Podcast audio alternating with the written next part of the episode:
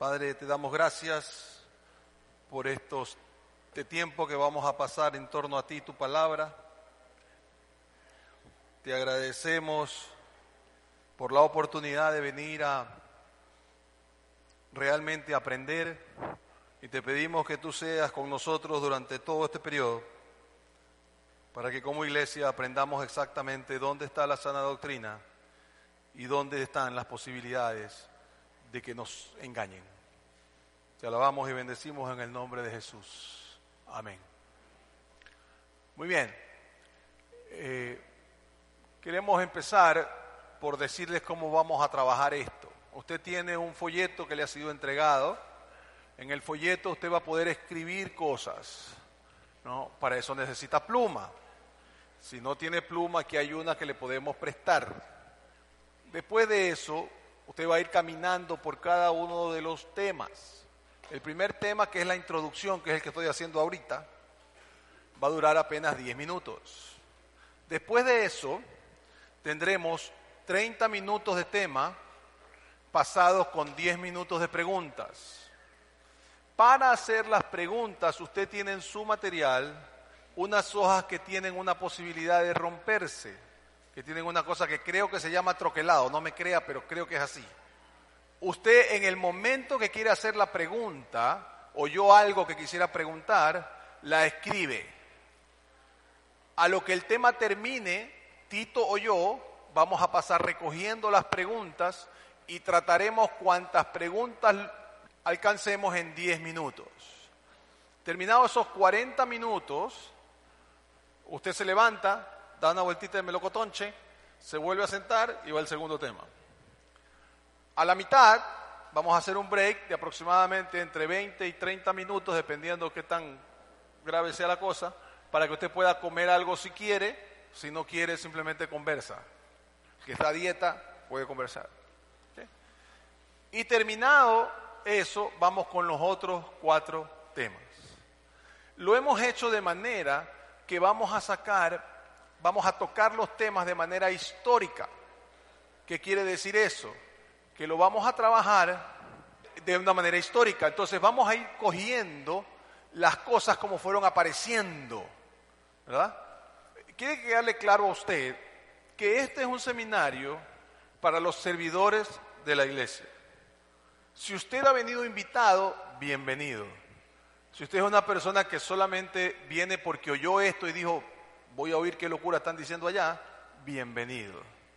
Pero está hecho con la intención de mostrarle a los servidores de esta iglesia por qué no deben dejarse atrapar por las modas neopentecostales. ¿Ok?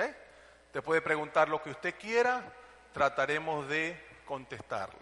Entonces, como usted se va a dar cuenta, cada vez que el movimiento este neopentecostal ha empezado a sentir que necesita novedades, ha inventado una cosa nueva.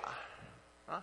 Si estas enseñanzas las hicieran los católicos romanos, nosotros estaríamos en pie de guerra. Porque diríamos, ¿cómo es posible que una iglesia cristiana quiera ponernos nuevas doctrinas? En el siglo XX, por ejemplo, la Iglesia Católica trajo la doctrina de la Inmaculada Concepción de la Virgen. Apenas cuatro o cinco años antes de que yo naciera. La Inmaculada Concepción de la Virgen, por si acaso, no es que la Virgen concibió inmaculadamente. En eso estamos todos de acuerdo. Es que ella fue concebida inmaculadamente. Cosa que no es bíblica.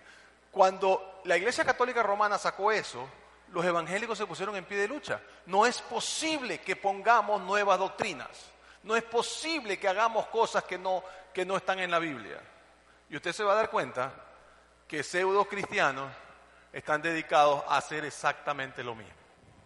Entonces, lo que vamos a hacer hoy día es que vamos a ir tratando tema por tema y lo primero que vamos a mirar es simplemente yo le voy a dar una breve introducción histórica, muy breve, y después a decirle por qué estamos haciendo esto, ¿ok? Entonces, usted va a su primera página del material que usted tiene, tiene el material y atrás hay un apéndice con cosas que vamos a decir también. Usted puede anotar en su material lo que usted quiera, el material es suyo, usted se lo va a llevar a su casa. ¿ok? Entonces, lo primero que usted tiene ahí son los tres movimientos modernos. Primer movimiento fue el movimiento pentecostal. El movimiento pentecostal nació el primero de enero de 1901, nació en Kansas, en la escuela bíblica Betel, donde empiezan a hablar en lengua. Toda esta información que le estoy dando está en su apéndice. Otras no van a estar, pero esta sí. Donde empiezan a hablar en lenguas y entonces me empiezan a hablar de la tercera obra de gracia, que es esto de que tengamos nosotros la posibilidad de vivir con cosas que el Espíritu Santo nos va dando. Al principio se limitó solamente a, a las iglesias pentecostales, pero después de la Segunda Guerra Mundial se convirtió en algo que muchas denominaciones hacían. El segundo movimiento es el movimiento carismático, que empezó en los años 50. El, movimiento pentecostal pasó a ser más carismático, inclusive este alcanzó a la Iglesia Católica Romana, donde aún hoy usted ve católicos carismáticos. Y entonces empezaron con una renovación diciendo que no habíamos perdido desde Hechos toda la renovación del Espíritu Santo. Y finalmente, vino el movimiento neopentecostal, que es el movimiento que vamos a mirar. Arrancó en los años 70 y ellos ya empezaron a donde está hoy, en la búsqueda de hallar una, una vida cristiana más avivada por el Espíritu Santo, empezaron con cosas, cambios teológicos y prácticos sobre lo anterior. Arrancaron al énfasis en lo espectacular, gran atención a ellos, hablaron de prosperidad, actos especiales en todo el mundo, grandes cruzadas de milagros, asistencia numerosa a estadios, empezaron a, de hablar en lenguas a sanidades, a palabras proféticas, a exorcismos, y ahora ya tienen risa santa, vómito santo, gruñir como animales, eh, espíritus territoriales, te tumbo en nombre del espíritu, y aún incluso, y si usted está en primera fila puede que le toque, ¿no? Cae polvo del cielo, de oro, ¿no? Y también cae plumas de ángeles sobre los ungidos. No, no he sabido yo que los ángeles tengan plumas, pero todo se aguanta en esta vida. Quiero contestar antes de irme y darle paso a Tito una pregunta muy sencilla que la tiene usted ahí. ¿Estamos nosotros provocando división al enseñar esto, porque ya cuando empezamos a promocionar, empezaron a decir que nosotros lo que queríamos era dividir a la iglesia cristiana, ¿no? Entonces vamos a contestar como debe ser con Biblia. ¿Le parece? Primera, segunda de Timoteo 2, 15 al 18. Dice lo siguiente. Esfuérzate por presentarte a Dios aprobado como obrero que no tiene de qué avergonzarse, que interpreta rectamente, ¿qué dice? Gracias, la palabra de verdad. Evita las palabrerías profanas porque lo que se dan a ellas se alejan cada vez más de la vida piadosa. Sus enseñanzas se extienden como qué? Suena parecido, ¿no? Entre ellos están Himeneo y Fileto, que se han desviado de la verdad. Andan diciendo que la resurrección ya tuvo lugar y así trastornan la fe de algunos. Primer siglo, ya había necesidad de defender la fe bíblica primer siglo ya había gente que estaba hablando cosas que no son. Y lo que dice Pablo a Timoteo es, defiende la fe. Mire el segundo verso que le tengo ahí, segunda de Timoteo 4, interpreta rectamente la palabra de verdad. Ok, siga, adelante. Nos desviamos de la verdad. Vamos a la siguiente cita, por favor. 2 Timoteo 4, 1, 5 dice lo siguiente.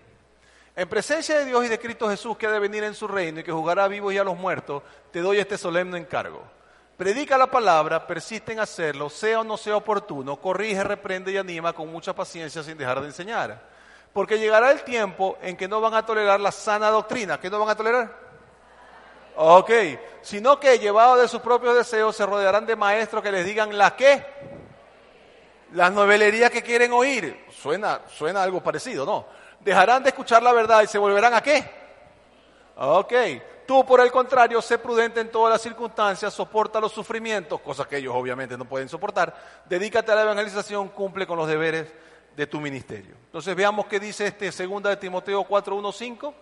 Nos dice que corrijamos, nos dice que enseñemos, que ellos no toleran la sana doctrina, que están buscando sus propios deseos y sus novelerías y que se volverán a los mitos, lo que está sucediendo hoy. Y la tercera es Primera de Corintios 4:6 que dice lo siguiente: Hermanos, todo esto lo he aplicado a Apolos y a mí mismo para beneficio de ustedes, con el fin de que aprendan de nosotros aquello. ¿De qué? No ir. Ajá, así ninguno de ustedes podrá engreírse de haber, de haber favorecido al uno en perjuicio del otro. ¿Qué dice entonces Primera de Corintios 4:6? no ir más allá de lo que está escrito. Por eso estamos haciendo esto. No estamos haciendo esto para nadie que no sea de la iglesia, aunque los que no son de la iglesia están más que bienvenidos. Y estamos haciendo esto no para dividir, sino para enseñar. Porque si ellos no dijeran que son cristianos evangélicos, esto sería tratado por nosotros como una herejía sin nombre. Y se los vamos a probar con toda tranquilidad. Entonces, Tito va a arrancar con el primer tema. Tito, por favor. Y vamos a ir caminando en la historia de este movimiento neopentecostal. Por favor, repito para los que no estaban, si usted tiene una pregunta, anótela, no espere al final para anotarla, anótela cuando cree que es necesario y yo paso cogiéndolas y le pregunto a Tito cuando vuelva a subir. Cuando me toque a mí, Tito las recoge y así vamos caminando. ¿Está claro? Muy bien, bienvenido hermanos Tito, todos suyos.